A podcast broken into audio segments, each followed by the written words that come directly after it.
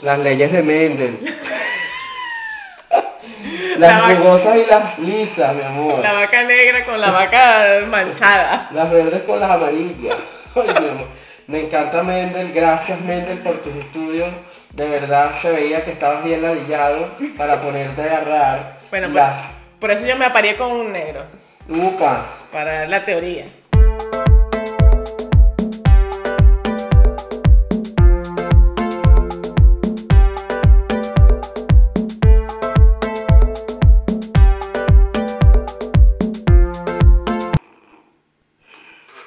Que la falta de sexo Nubla la vista. Bienvenidos una vez más a otro episodio de Conversaciones de Peso. Eso. Hoy pues yo, María Daniela Villarroel, arroba Madan Curvas, está acompañada por un invitado súper especial. Mr. arroba Storm. ¿Será que es él? Soy nuestro trooper. Nada, tengo. Drop your weapons. Mira, eh, tú también sufres de, de- de gordofobia, eres body y Cuéntame, ¿qué haces Sí, aquí? Este, hoy vengo a invitar a todos a que se unan a la rebelión de los gordos positivity. Muy bien. ¿Y reconoces quién soy yo? ¿Me Sí. conoces? ¿Has, visto- has- llegado hasta, a esta parte de, de la era? He llegado a esta parte. Y tú eres la detective. La inspectora La Sierra. inspectora Sierra, coño, se me fue. Detective, bueno, la inspectora Sierra de la casa de papel. Sí, me falta la chupeta. Claro, la chupa. Upa, chupate esa mandarina. Bienvenidos una vez más, episodio número 5, 5, Cinco, se lee cinco. Bienvenidos una vez Gracias. más. Gracias por estar aquí, por continuar, por vernos, por darle like, por darle amor a este proyecto tan maravilloso que Por darnos tenemos. tanto cariño, de verdad que este, no nos imaginamos nunca que íbamos a tener tanta receptividad. Este, en mi vida, yo creo que tienes que pegarte más el micrófono porque es- Receptividad. Nunca pensé que nos iban a dar tanta receptividad, pero bueno, aquí estamos. Este, la noche de hoy, aquí, desde Dublín, tocaremos un tema súper caliente. súper caliente, calientísimo, está caliente. Este mes, el mes de junio, como es el mes del orgullo gay, es el mes de la diversidad, pues Así todos es. los temas van a estar relacionados con diversidad, sexualidad, teta, culos, sexo. Sexo anal, sexo Anal. Uh, Bueno, basta. basta, ya no podemos decir más cosas porque no gozan. Pues bueno, sexualidad. ¿Qué tema tan delicado? Bueno, no delicado, pero tan mal desarrollado, tan mal descrito, tan, o sea, si tú le preguntas a un hombre y voy a ser, y de, perdón, voy a ser feminista, feminaz. Si tú le preguntas a un hombre qué es sexualidad, lo primero que se le va a meter a la cabeza es, pues meter y sacar. Metéis acá. No, hombres del mundo. La sexualidad no es solo meter y sacar. La sexualidad envuelve un poco de vainas. Loquísimas, sí lo voy a, lo voy a meter. O sea, es una vaina loca, un mundo. O sea, es una subcultura. Exacto. Pero a su vez también implica este, tú, como, como- tú como tu persona, cuando te revelas a alguien, cuando, cuando te enseñas de dónde vienes, qué es lo que tienes. Claro, no, es que es género, identidad de género, Totalmente. sexualidad reproductiva, este, vínculos afectivos. Las leyes de Mendel. La las jugosas y las lisas, mi amor. La vaca negra con la vaca manchada. Las verdes con las amarillas. Ay, mi amor. Me encanta Mendel. Gracias, Mendel, por tus estudios. De verdad se veía que estabas bien ladillado para ponerte a agarrar Bueno, las... por eso yo me aparé con un negro. Upa. Para dar la teoría. Bueno, ¿sabes qué, es, ¿sabes qué es lo que dicen, no? Los negros. ¿Qué dicen? Que una vez que vas al negro, nunca regresas. Es como Comprobado. cuando te pasas al lado de la fuerza.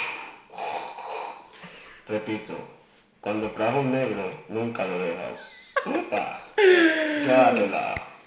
Pues bueno, em, sí, eh, vamos a ponernos serios en esto. Es verdad que para muchas Sí, personas, para muchas personas con sobrepeso, el tema de la sexualidad es un tema que deprime Porque pues la gente tiende a sentir ese miedo al rechazo, a no ser suficiente para la pareja, a, a- a sentirse como que menos, como que me da Sí, o pena sea, que me vean.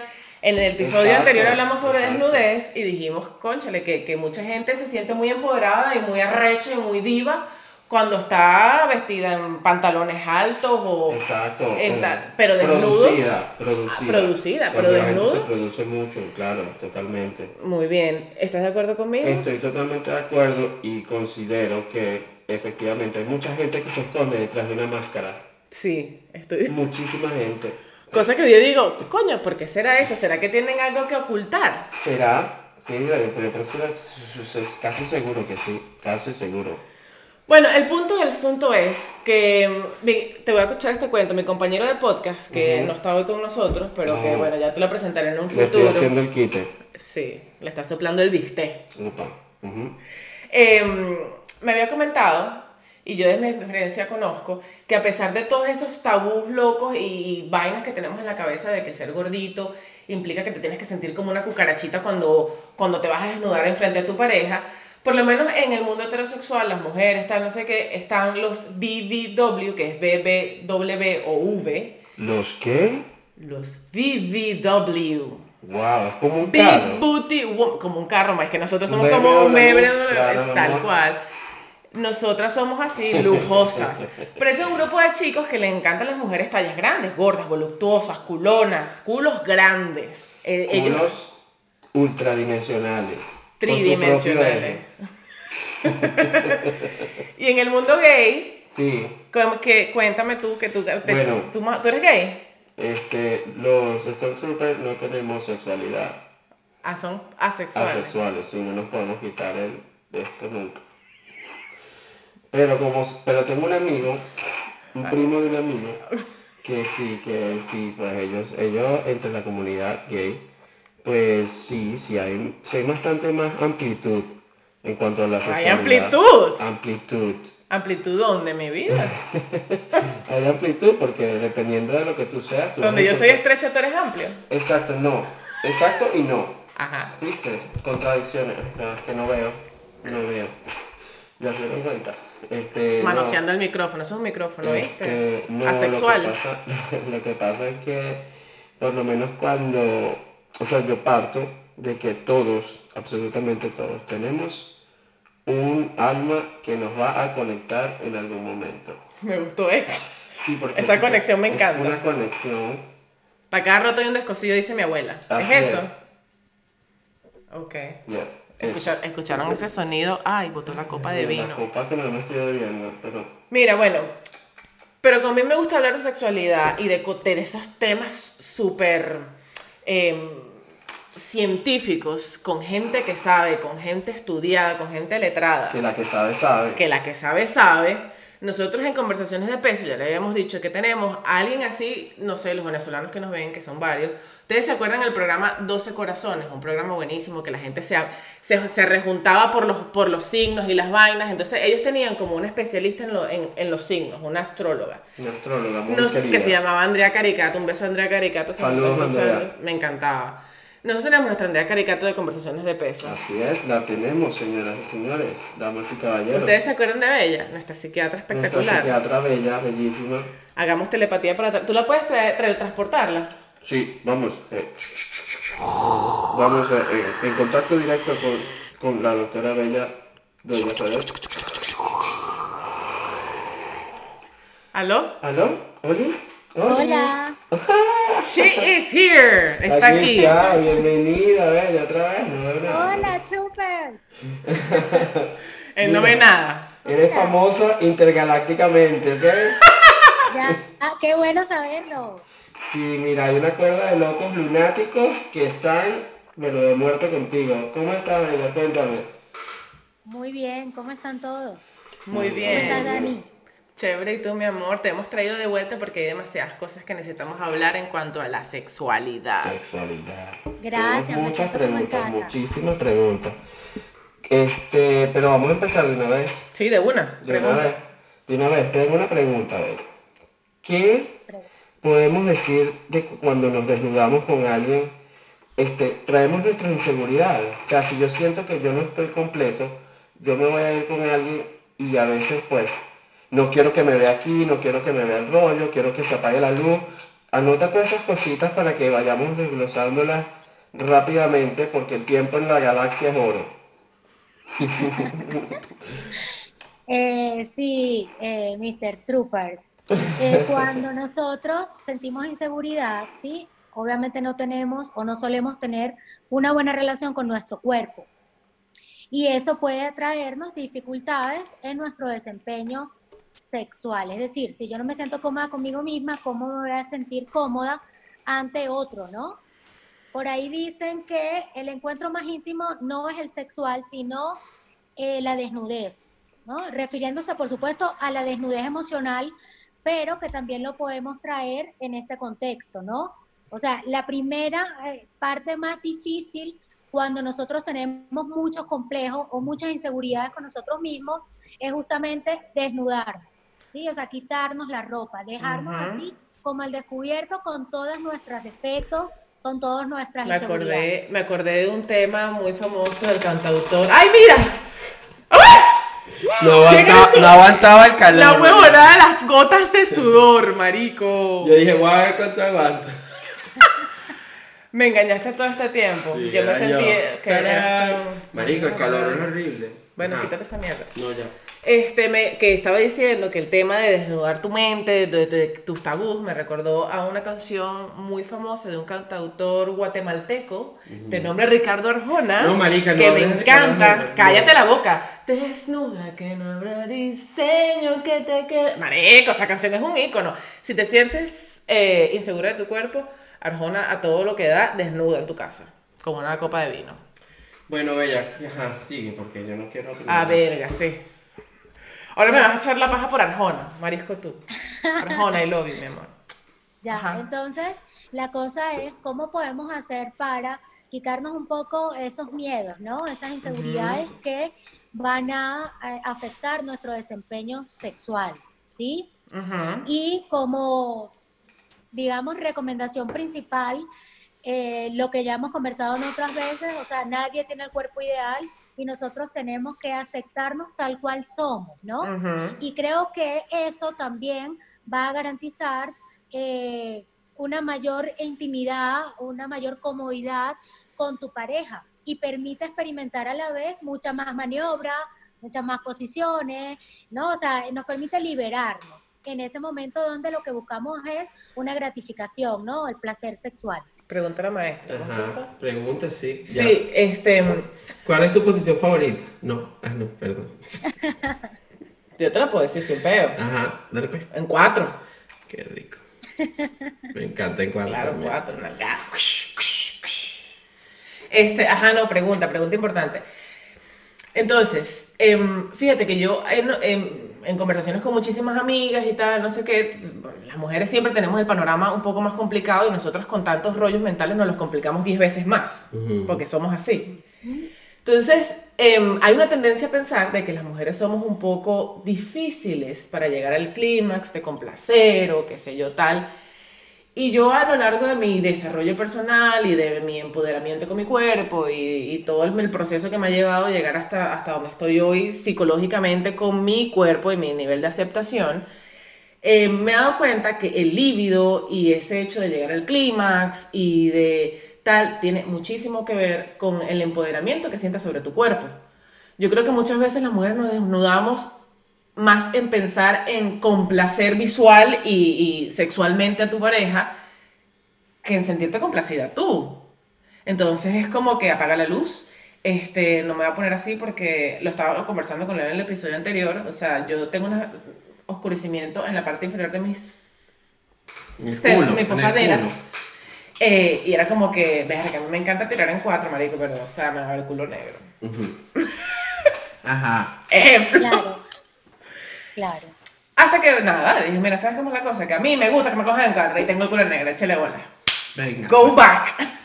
¿Cuál era, cuál era la...? Encontraste a tu esposo que Y encontré a mi esposo que es amante de los culos negros. Ya va, pero ¿cuál era la pregunta? Coño, que si, que si realmente tiene que ver el hecho de que las mujeres somos y que complicadas para lo del clima, que todas somos distintas, que no sé qué tal. Si eso tiene relación con el hecho de que realmente las mujeres generalmente no vamos a la cama a disfrutar nosotras, sino a que el otro se deleite con, con lo que vea, o tenemos que ver pornografía es deprimente, marico, porque tú ves esas carajas, entonces esa gemidera y esa vaina y, le, y las tetas operadas y aquella vaina y tú como que... El cuerpo, lo que llaman el cuerpo porno. Y tú como que bueno. Exacto. Fíjate, Dani, eh, lo, lo, importante de esto que traes a colación es el autoconocimiento, ¿no? Cuando tú eh, te exploras, te exploras, ¿no? Conoces y tú misma qué es lo que te gusta, qué es lo que te excita, qué es lo que te agrada, cómo es la mejor vía para poder llegar o conseguir el orgasmo, ¿sí? Es lo que va a dar el primer paso, que en el momento que tú tengas intimidad con tu pareja, tú no estés pensando tanto en la complacencia del otro, que también es importante, pero no puede ser más importante que la autocomplacencia. Que complacerte a ti mismo.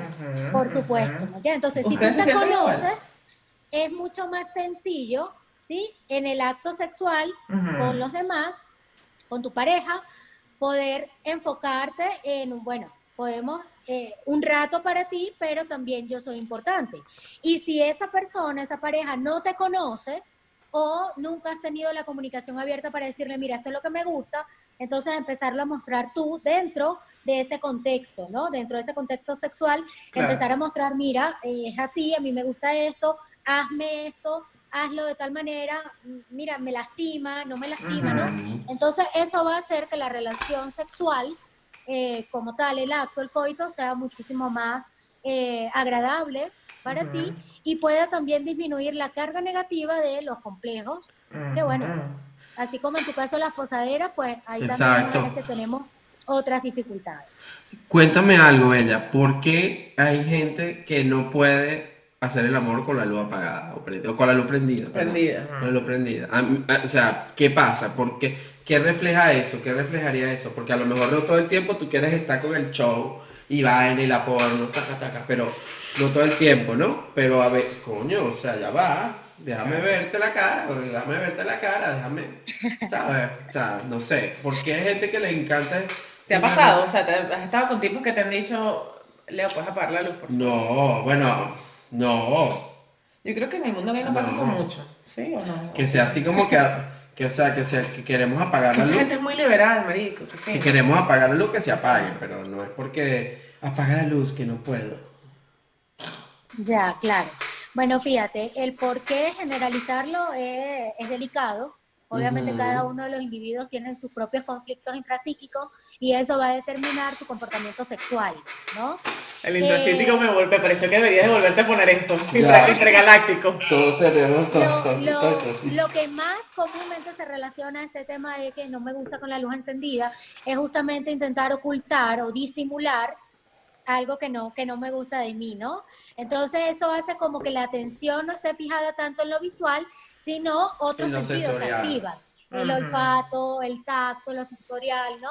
Entonces, eh, o sea, esto puede no representar un problema siempre y cuando tú puedas también disfrutar de la relación sexual con la luz encendida, por ejemplo. claro. Que no sea una cosa que lo estés haciendo por, por por tabú, por qué sé yo. Exactamente. No es un problema siempre y cuando no interfiera en tu desempeño normal. ¿Correcto? Si esa persona te dice es que con la luz encendida no me excito, no me concentro, no puedo, entonces ahí hay un problema, ¿no? Y entonces habría que ver a esa persona qué es lo que está eh, enfrentándose, ¿no? Sí, lo viví. Yo sí, yo solía ser más de luz apagada.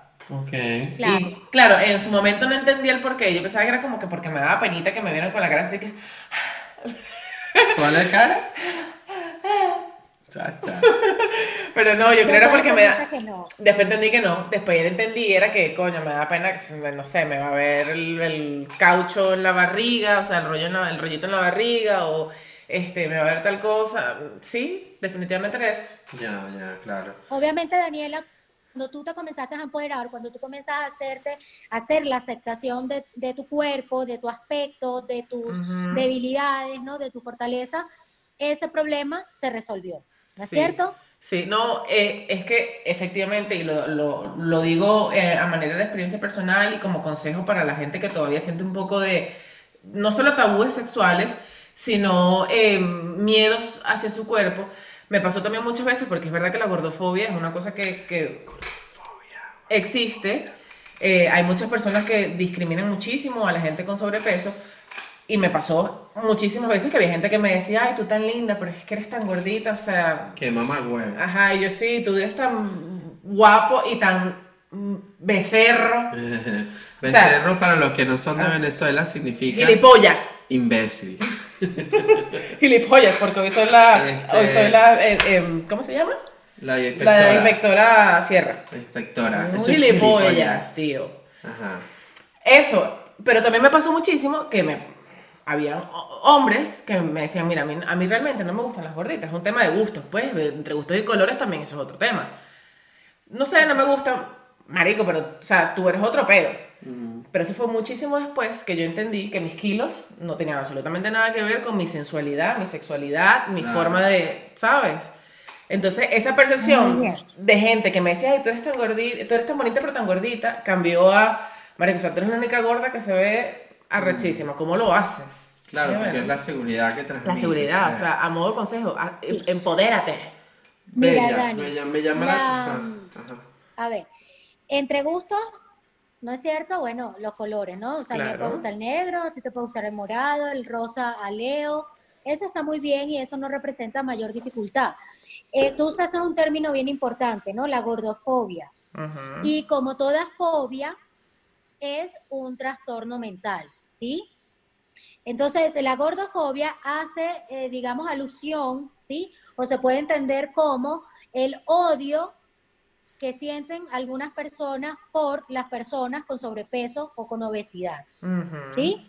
Para mí no es más que un estigma social que va dirigido específicamente a las personas obesas, en donde esa persona puede justificar su rechazo, esa, esa, esa intención constantemente de infravalorar, ¿no? De descalificar, de enjuiciar, de prejuiciar al otro, ¿sí? Y eso es lo que oculta la gordofobia, ¿no? O sea, bueno, sí, estoy enfermo, pero realmente hay un estigma social que es muy importante de tratar y como toda fobia, que, bueno, la fobia para mí es temor y la gordofobia no es temor, pero se... Eh, se conceptualiza como un odio, ¿no? Como un, menosprecio total. Es más a lo negativo, más a lo destructivo que al, que al mismo miedo como tal. Este, Bella, encontré un tema también por ahí, un tema, una clasificación, que decían que era como gordi, gordi, ¿cómo se llama? Pedia. Gordipedia, ¿eso está correcto? Porque no, eso no está correcto. te iba a preguntar, porque leí también que decían, no, que bueno, no hay estudios, no sé qué, ¿cómo es eso? O sea, porque como, como, como hay gordofobia, tú te imaginas que hay gordo, gordopedia. Pedia. Claro, no, no. Es un término no científico, sí, que es bastante usado en las redes sociales o por influencers, ¿no? Eh, que eh, hace alusión a la atracción por los gordos. ¿sí?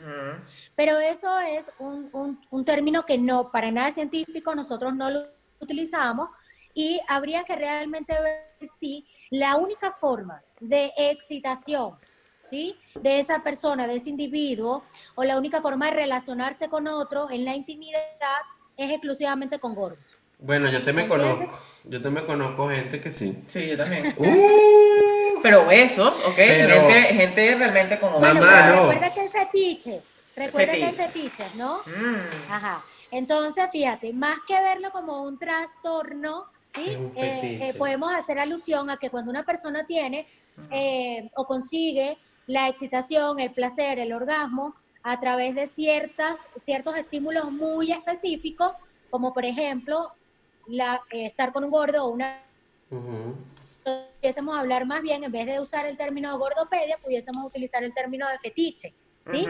El DSM-4, que es una clasificación para nosotros este, meter allí a los trastornos mentales, es una clasificación americana, eh, los fetiches no son considerados un trastorno mental a menos que la única vía de excitación y de consecución del orgasmo sea a través de ese objeto eh, sexual o ese objeto esa, o esa circunstancia o esa tienes un personas. fetiche, ¿no? no representa un problema. Fetiches hay varios. Pero sí. tú tienes uno. Sí. A ver. No te puedo decir ahorita. Te da de la sexualidad de los gordos y la sexualidad de la. Bueno, pero yo eh, porque- Sexualidad. Fetiche va a ser otro episodio. Así que bueno.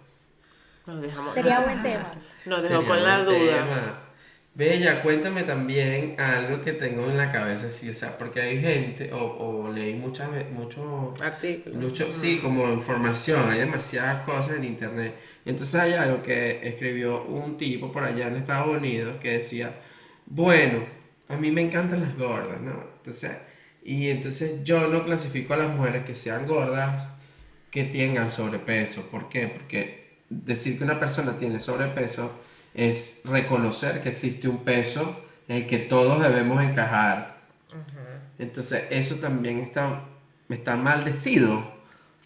Está mal dicho. Está maldecido. Depende, Maldito. depende de cómo, depende de cómo lo vamos, vamos a entender el término Ujú. estándar, ¿no?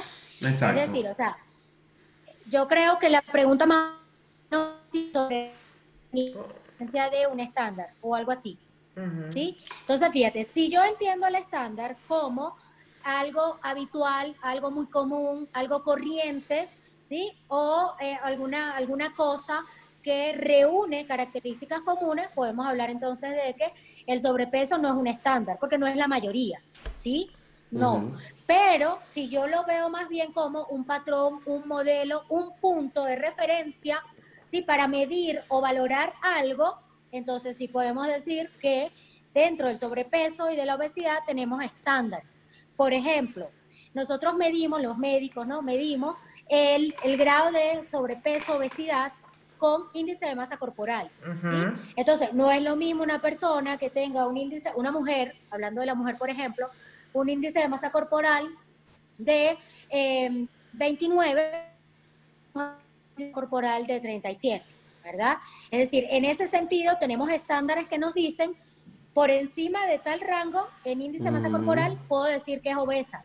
O si Mm. está por debajo de ese rango, puedo decir solo que está en sobrepeso. Pero eso ya es más Adri en México, médico, ¿ok? Claro, Exacto. claro, totalmente. Sí, Claro. ¿sí? Pero sí, definitivamente decir que si a mí me gusta una gorda es porque supera tales medidas, puede ser correcto decirlo. Exactamente. Bueno. Yo tengo otra pregunta rapidito. Antes, este, este es importante porque entonces cuando estábamos haciendo las investigaciones pertinentes para eh, La- desglosar... las investigaciones pertinentes al caso. Perti- Inspectora Sierra. Em, este, conseguimos un Kama Sutra para los gorditos. Me muero. Y yo, a ver, ¿quién coño dice que yo no me puedo tirar del escaparate de mi casa y caer en sarta? ¡Nadie! Tú ¿Cómo eres- que que- Tú eres muy, tú eres muy capaz. No, yo. Pregunta, pregúntale a mi marido. Te reto. Pregúntale al marido, vaya. Ay, no, no, no. Porque ese, porque ese, porque ese, ese empeño, porque la gente se empeña en ser tan necia y Ajá. encasillar, y entonces no, bueno, como tú eres gordita, entonces a lo mejor no te van a poder cargar y no te van a poder poner contra la pared, mijo, Claro, tú no sabes claro. qué, es, qué, qué es lo que es.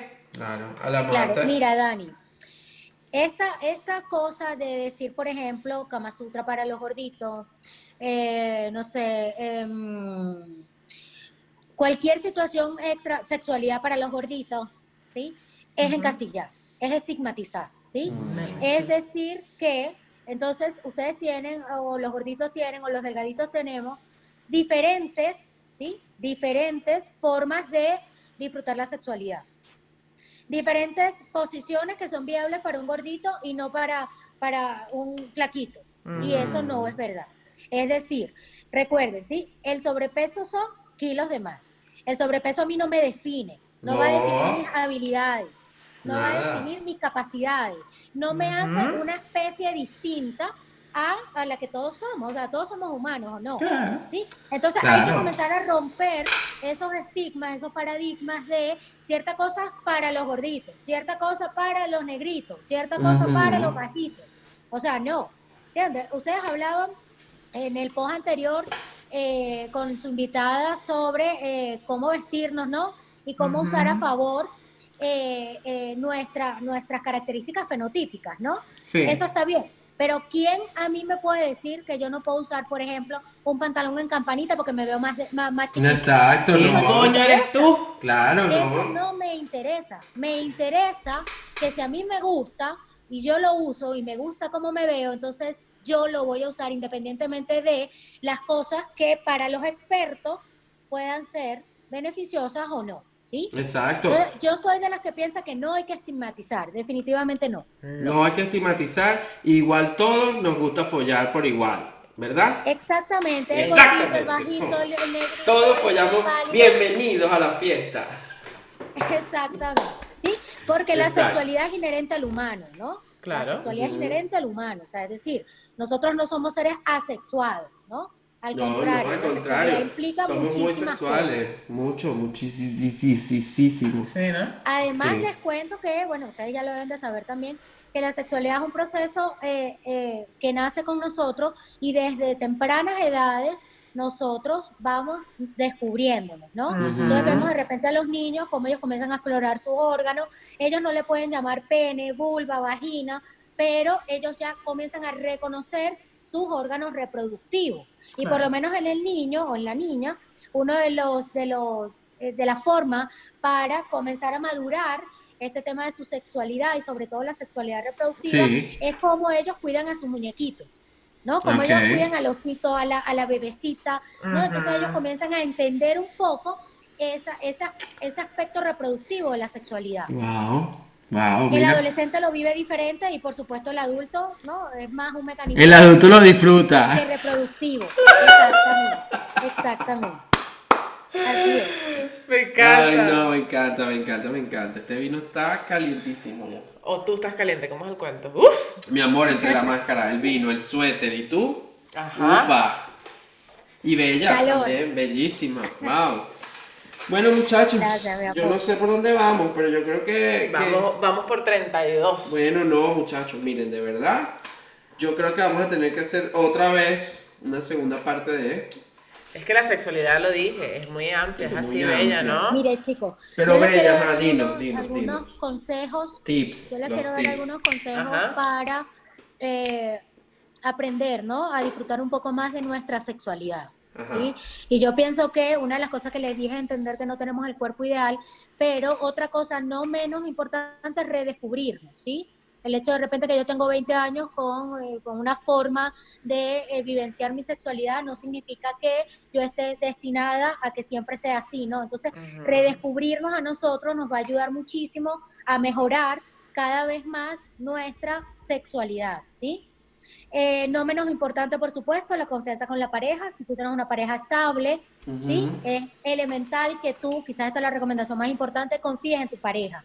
¿sí? Si no confías en tu pareja, difícilmente tú vas a poder tener una relación sexual eh, gratificante. Es importante también deshacernos de nuestros eh, prejuicios, ¿no? O sea, Fuera creo que los prejuicios. prejuicios es una etiqueta que nos hace muchísimo daño y si tú juzgas la desnudez del otro, entonces probablemente también vayas a ser muy duro al juzgar tu propia desnudez. Así es. Totalmente, totalmente de acuerdo. Y, y no sabía una de una de esas cositas que nos acabas de decir que son súper vitales, porque no, no, no, no te pones a pensar eso, pero a la vez te está, tú lo sufres. Sí, lo, lo lo haces de forma eh, auto, autoinmune. En modo avión. En Lo modo haces avión. En modo avión, vas ahí. Este- Exactamente, así es. Otro último consejo, Bella, alguna, alguna sugerencia, Bueno, yo pienso que- recomendación.